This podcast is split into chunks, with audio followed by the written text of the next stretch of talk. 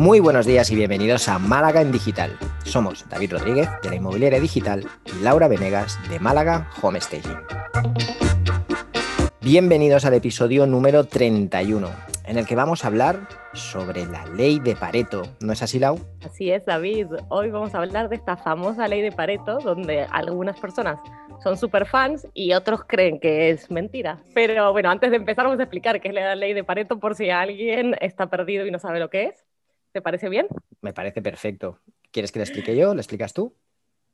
Venga, adelante, explícala. Bueno, yo, por lo que en su momento investigué, pero bueno, muy por encima, eh, la ley de Pareto de hecho fue, fue una idea de un sociólogo y también economista, eh, Wilfredo Pareto en concreto, que estaba estudiando mm, el, reparto de las tierras y de la presencia política en Italia y se dio cuenta, pues eso, ¿no? De que el, 20% de, o sea, un, un 20% tenía el 80% de las tierras y un 80% tenía eh, el restante 20%. ¿no? Y luego lo vio, vio, también que este patrón se repetía en, la política, ¿no? en, la, influencia política, realmente.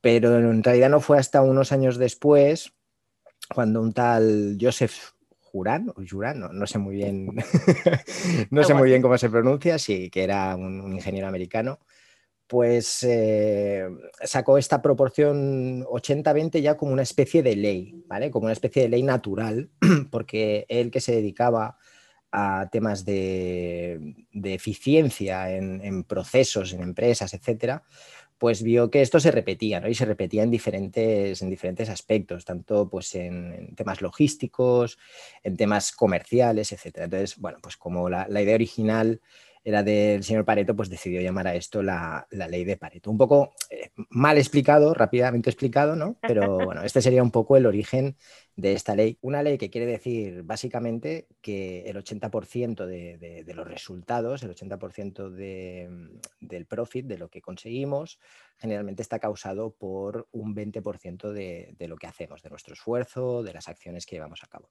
Pues mucho mejor explicado de lo que pensaba hacer yo, que iba a ser un mini resumen, con, con, cosas prácticas, ¿no? Es verdad, al final eh, la ley de Pareto es eso, decir, ¿qué puedo sacar que me sobra eh, en cuanto al trabajo y el esfuerzo que le estoy poniendo? Porque al final el 20% de mi esfuerzo es el que me reporta la, gran, la mayor parte del resultado, que es justamente ese 80%, lo que quiere decir que el 60% de mi tiempo, del esfuerzo que estoy poniendo a cierto trabajo, pues me está reportando bastante poco resultado y eso como emprendedores es muy interesante. Quizás no sea tan a rajatabla, que quizás no sea perfecta la explicación, pero sí es cierto que, mm, que bueno, que en el día a día sí que lo vemos y, y cuando uno se pone a, a ver en qué ocupa su tiempo y cómo trabaja y, por ejemplo, responder mails. Yo me di cuenta de esta ley cuando trabajaba en la industria, del tiempo que me pasaba solo respondiendo mails y, al final parecía ¿no? que, que, es, que en eso consistía todo mi trabajo, cuando me pagaban por, por obtener resultados y no responder mails. Cuando uno corta eso y corta sus horas, ¿qué pasa de revisar mails o, o lo que sea, incluso hasta preparar un presupuesto? y dice, bueno, si esto realmente, si de los presupuestos de 10 que hago me salen 7, pues lo que tengo que hacer es buscar un equilibrio para no pasarme 20 horas haciendo un presupuesto o, ciertos presupuestos que ya sé que siempre se caen, em, eh, pues no dedicarle tanto tiempo, ¿no? Y, desde ese lado empezar a verlo mm, quizás eso, con, un poco de, de, grises, pero empezar a evaluar en qué estamos trabajando y en qué estamos invirtiendo tiempo sí que es interesante para ver qué resultados estamos obteniendo. Totalmente, yo creo que ahí está un poco la clave. ¿no? Al final la ley de Pareto lo que nos dice es que, no hay una uniformidad. ¿no? Es decir, que, hay cosas que obviamente producen un mayor resultado y hay cosas pues, que como mínimo en el corto plazo, en el medio plazo, puede incluso dar la sensación que no, no producen ningún retorno. ¿no? Claro, ¿dónde está la trampa? Desde mi punto de vista. Eh, identificar ese 20%, que, no tiene por qué ser un 20%, puede ser un 20, un 30, un 40, pero bueno, que hay una parte más pequeña que produce la mayor parte de los resultados. Eh, hay que identificarlo. Tienes que, tienes que ser capaz de, saber qué, 20% es el que te está produciendo ese 80%. ¿no? Y ahí entramos ya en la parte de analizar, de, entender bien cómo funciona tu negocio, de entender bien eh, de dónde te están llegando esos clientes, qué clientes son los que al final pues eh, están generando un mayor retorno y no todo el mundo hace el análisis de la misma manera. Cierto, muy cierto. Vale, entonces, si, no, no hay que olvidar esta parte, es decir, está muy bien, vale, el 20% tal, pero no es un 20% aleatorio, no es un 20% que yo diga, no, pues es este 20% porque mira, no me gusta escribir mails y me gusta más, yo qué sé, eh, pues no sé, la, venta comercial o lo que sea, ¿no?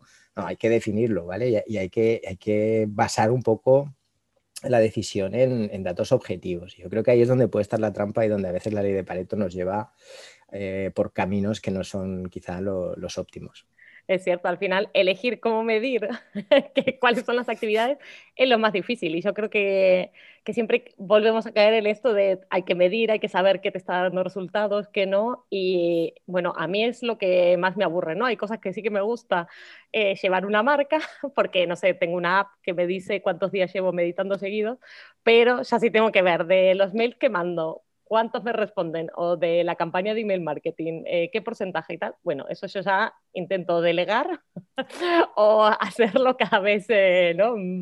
menos seguido. No decir, bueno, nada, lo voy a revisar una vez por mes, eh, quizás en vez de estarlo encima. Creo que es mm. distinto si uno lanza una campaña donde sí está viendo estadísticas porque está invirtiendo dinero, pero, pero es verdad decir, al final uno pone un montón de esfuerzo en crear una campaña de email marketing y luego no estás midiendo los resultados, pues no sabes si de por ahí te está llegando algo o no.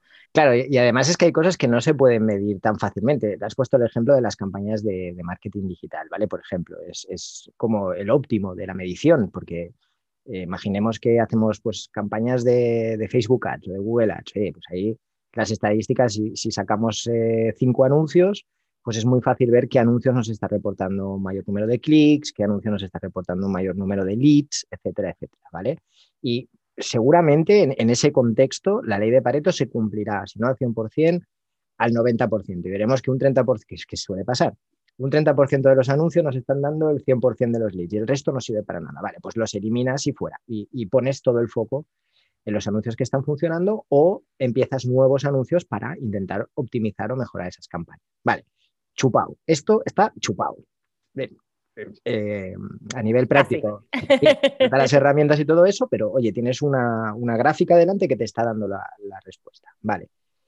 Pero el email marketing, tú estás haciendo email marketing y no te está dando resultado, pero no te lo está dando ahora, pero estás creando una fidelización de una lista de suscriptores que puede ser que más adelante esa lista de suscriptores empiece a generar lo que no está generando ahora. ¿Cómo defines si merece la pena o si forma parte de ese 20-30% porque no estás viendo el retorno a corto plazo. ¿vale? O, por ejemplo, em, una campaña de branding, ¿vale? Donde lo que estás haciendo es reforzar tu imagen de marca, donde lo que estás haciendo es ganar visibilidad. ¿Cómo decides si eso, esa campaña de marketing que no estás obteniendo un retorno rápido, te está generando eh, o merece la pena ponerlo en el 20 o en el 80, ¿no? Y me voy voy a dar un paso más allá porque la ley de Pareto es aplicable, por ejemplo, y, esto lo, leí hace tiempo, pero que no solo a los negocios, sino, por ejemplo, a tu vida y a tu felicidad, sin ir más lejos, ¿vale? Que el 20% de las cosas que hacemos en la vida nos hacen felices y el 80% no tanto, ¿vale? ¿Cómo haces? Y te voy a poner un ejemplo muy claro. Yo, por ejemplo, que me hace enormemente feliz crear, compartir contenido en redes sociales, que me hace enormemente feliz hacer consultorías para echar una mano a la gente que está empezando y que, no sabe por dónde cogerle el, punto al tema del marketing. Vale. Eh, que a mí eso no lo hago con la expectativa de tener un retorno y que probablemente no se cumpla esa ley de Pareto mm, tal cual está definida, porque tengo que dejar de hacerlo si es algo en lo que estoy convencido que tengo que hacer y que además me hace feliz. ¿Vale?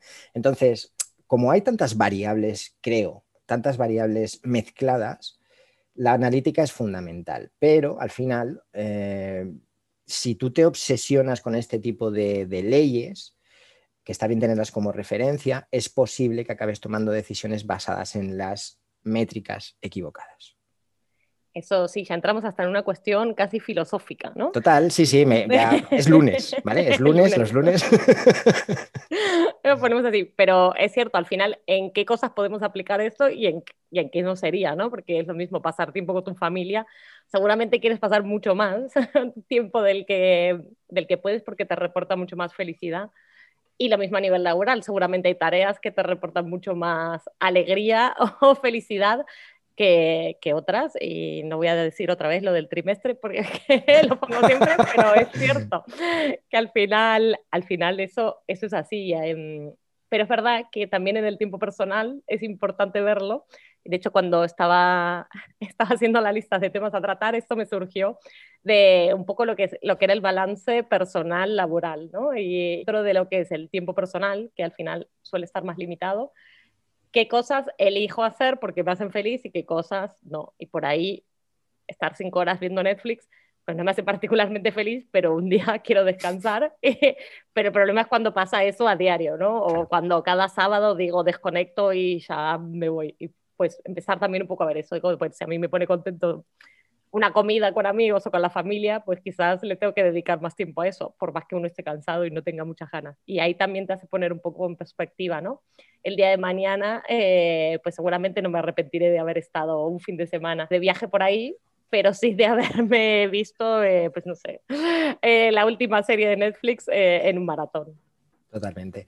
De hecho, yo creo que va muy vinculado con el tema que tratamos la semana pasada del minimalismo, ¿no?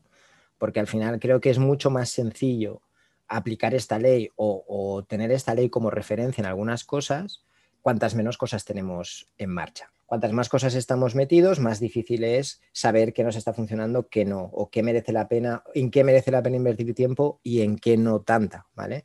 Eh, va muy ligado y me, me, gusta esa idea porque al final vemos que el minimalismo tiene otras ventajas y otras aplicaciones y que la ley de Pareto por sí misma a lo mejor no es tan útil, pero que en relación con el resto de áreas sí que, sí que puede tener una aplicación práctica y, muy eficiente para nuestro negocio y para nuestra vida. Es verdad, es verdad, eso, eso es cierto. Al final todo se relaciona y si no estamos en un conjunto, o sea, esto está bien para hablarlo puntualmente, para ver qué es y en qué cosas lo podemos aplicar, pero tenemos que ver nuestra vida como un conjunto, ¿no? Al final mm. somos personas holísticas. Otra de las cosas, otra de las cosas que pensaba y que creo que a los emprendedores es lo que nos da más miedo es eliminar ciertos servicios o eliminar cierto tipo de clientes porque ese temor a la pérdida. Y sin embargo con la ley de Pareto sí que podemos eh, hacer un análisis ¿no? de los 20, 30, 50, 100 mil clientes que tengo, cuáles me están reportando beneficios o incluso cuál es ese 20% que me reporta dolores de cabeza, el 80% de los problemas y, hacer una evaluación, a ver qué beneficios me están, me están dando y si me merece la pena ese dolor de cabeza o no. Te muestra mucha verdad, ¿no? Empezar a decir, bueno, nada, este cliente em, no me gusta o este tipo de clientes o este tipo de casas en el home staging, ¿no? Pues yo sí que, que elimino casas por debajo de cierto valor porque creo que no es rentable para el vendedor eh, y tampoco es útil para mí porque al final me absorbe muchísimo tiempo. Entonces, bueno, desde ese lado, empezar a evaluar cuáles son el tipo de propiedades en las que podemos trabajar también puede ser. Como que desde tu lado también pasa un poco así, ¿no? Desde el marketing. De hecho, es lo que has dicho al final del tipo de cliente, ¿no? El tipo de cliente que siempre o, casi siempre va vinculado a una parte de nuestro servicio o a un servicio en concreto, ¿no? Entonces, esto nos puede ayudar también a definir si el servicio que tenemos lo podemos optimizar, si estamos eh, en línea, si, estamos en sintonía con ese tipo de cliente al que nos queremos dirigir, porque si no, puede que el único problema sea que tenemos que darle una vuelta a ese servicio o ir a buscar otro tipo de cliente que obtenga un mayor beneficio de nosotros que generalmente repercute en un mayor beneficio para nosotros. Es decir, yo, soy, yo en esto lo tengo muy claro, es, es como mi Biblia, ¿vale? Que si yo quiero ganarme bien la vida, lo que tengo que conseguir es que mi cliente obtenga un beneficio mayor. Para mí eso es claro. Cuanto, yo, cuanto más consiga yo para mis clientes, mejor me ganaré yo la vida y no al revés. ¿vale? Entonces, esto eh, sí que la ley de Pareto aquí, en, este, en, ese, en esa situación, en ese contexto, puede ser muy útil, porque así nos es más fácil quizá ver, oye, esto que estoy haciendo por mi cliente en realidad no le ayuda tanto. Es ruido, ¿vale? Es algo que a lo mejor lo podría modificar o eliminar o lo podríamos hacer de otra manera, ¿vale? Y darle algo que realmente sea útil para él. Si consigo esto, ¿qué estoy haciendo al mismo tiempo? Reduciendo mis costes, porque hay una cosa que ya dejo de hacer porque no es útil para ninguno de los dos, y al mismo tiempo estoy aportando mucho más valor a mi cliente. Entonces, si te fijas, puedes jugar mucho con esta herramienta. Por eso yo, no soy del 2080, sino soy de, oye, analiza y mira a ver dónde vale más la pena poner el foco porque está dando mayor resultado para tu vida, para tus clientes, para tu negocio. ¿Vale? Sea un 20, sea un 30, un 40 o, un 33 y medio. ¿Qué, más da? ¿Qué más da? Tú es que igual te gusta mucho lo de medir y ver resultados. Yo soy más de como apuntar, no sé. Es como, bueno, voy a ver voy a ver la proyección de esto, ¿no? De ir menos a más. No, es como otra, otra faceta del, del, estar siempre viendo. No te, no te eh, creas que es tanto medir, ¿eh? sino es optimizar en el sentido de quedarme con lo fundamental. Yo soy mucho de cosas sencillas, pequeñas y, que pueda gestionar, quizá porque mi capacidad también es limitada, entonces he aprendido a vivir con eso. Como sé que no puedo, estar, No, puedo estar en 200 cosas a la vez, pues prefiero estar en 10, pero estar en 10 bien, ¿vale? Entonces, muchas veces cuando, cuando creamos un servicio, lo hacemos con toda la buena intención del mundo y, lo hacemos pensando, oye, que no le falte de esto a mi cliente, que no le falte esto, que no le falte esto, no le falte esto, no le falte esto. Vale, pero de todo eso que le estamos ofreciendo, realmente todo es útil, todo realmente está, va a conseguir que, que él tenga una vida mejor, tenga algo que le aporte realmente valor o hay pequeñas cosas que las hemos puesto solo por hacer ese listado un poquito más grande, solo por decir, oye, mira lo que hago, mira todo lo que tengo, ¿vale? Cuanto menos hagamos que sea realmente lo que importa a ese cliente, mejor para él, más fácil de entender, mayor rendimiento, menor coste para nosotros y eso se traduce generalmente en un servicio de más valor. Vamos, completamente de acuerdo, porque, bueno, y esto también lo que decías, el minimalismo, al final estar enfocado en 10.000 cosas implica que no estás enfocado en nada. Y, y, lo que siempre hablamos, ¿no? Hay que especializarse y ser bueno en, en lo que uno hace. Y entonces ahí va, más vas a conocer específicamente a tu cliente.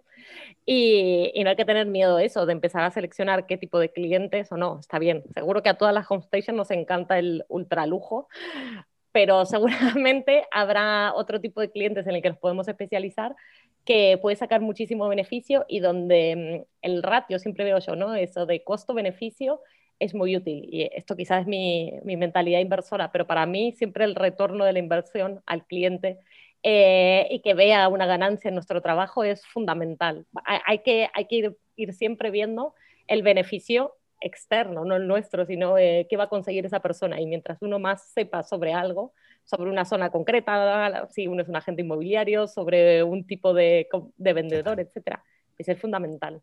Total. Em, ¿Qué opinas de, eh, vamos a meter un poco el dedo en la llaga, el tiempo en redes sociales, ¿no? De, al final, eh, bueno, sabes que yo intento eliminar, eliminar y al final mi, casi mi única red social es Instagram. Pero tú que has estado en apagón durante unos meses y has puesto ahí, aparte has puesto unos videos de cosas buenas y malas, eh, de estar un poco fuera de las redes sociales, em, quitarte ese 80% del tiempo en redes, ¿te lo has visto como algo en global, positivo, negativo? ¿Cómo ha sido? Es lo que, es lo que decía, ¿no? Al final son varias variables, varias variables, esto es redundante, pero bueno, a nivel de, trabajo y de enfoque, sí, vale, pues lo reconozco. No estar tanto en redes sociales me ha permitido enfocarme en el trabajo y probablemente si no hubiera hecho un parón, no hubiera podido sacar el trabajo que tenía a tiempo, ¿vale? Por lo que te decía, por mi capacidad, básicamente.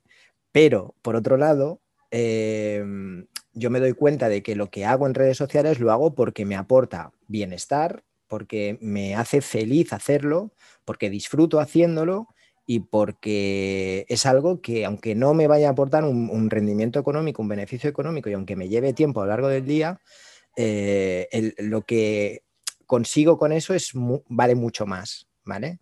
Y ya te digo, es, quizá un planteamiento más filosofal y que cualquiera que sepa de negocios y que tenga negocios exitosos me va a decir menuda chorrada porque es tiempo que no, el tiempo es oro, ¿vale? Pues para mí el oro es otras cosas aparte de, lingotes, ¿vale? Y es mi decisión y, yo ahí tengo un, un, altavoz donde creo que puedo decir cosas que pueden ayudar a otras personas y para mí eso tiene mucho más valor que, quizá buscar solamente la herramienta que me produce un beneficio económico. Entonces, básicamente podemos decir que no todo es beneficio económico, hay cosas que nos hacen nos dan el 80% de la felicidad, aunque ocupen el 80% de nuestro tiempo, eh, y no sean productivas, y es verdad, al final hay que, hay que medir productividad cuando uno está trabajando, pero también hay que, hay que disfrutar lo que uno hace, porque si no nos volvemos en autómatas, y eso es una, una locura.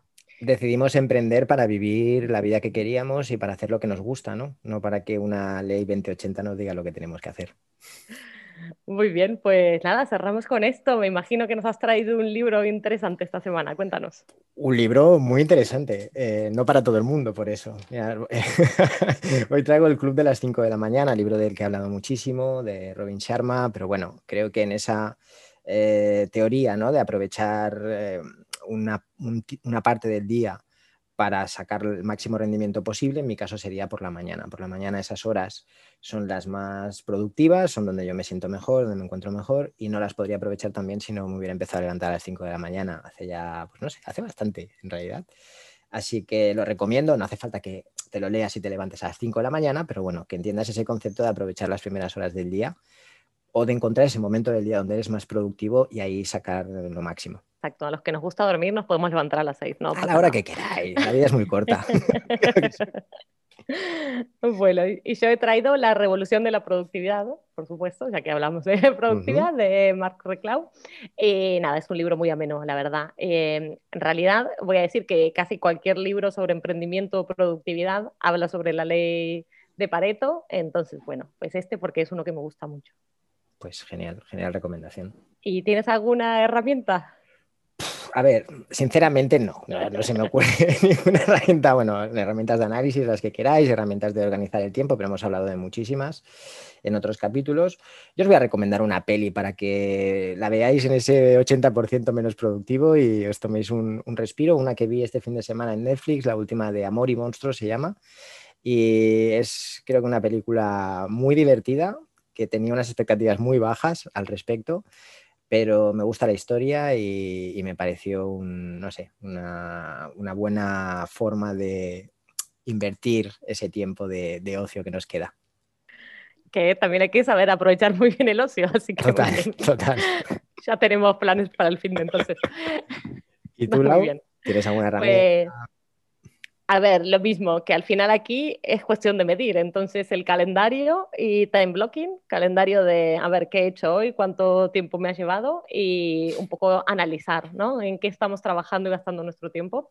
Y luego elegir qué tareas son productivas y está un poco relacionado con tu libro, con el club de las 5 de la mañana y, y poder eso. Cerrar ciertos horarios para trabajo altamente productivo y beneficioso a nivel personal o laboral es siempre más que importante e interesante si queremos llegar a todo. Totalmente de acuerdo. Muy bien, muchas gracias David y gracias a todos por acompañarnos en nuestras conversaciones de cada lunes. Si te ha gustado este podcast, nos puedes dejar tus comentarios y likes en iBox y también seguirnos en iTunes, Spotify o bien enviarnos tus sugerencias sobre temas a tratar vía email a malagendigital.gmail.com. Buena semana. Que tengáis una gran semana familia.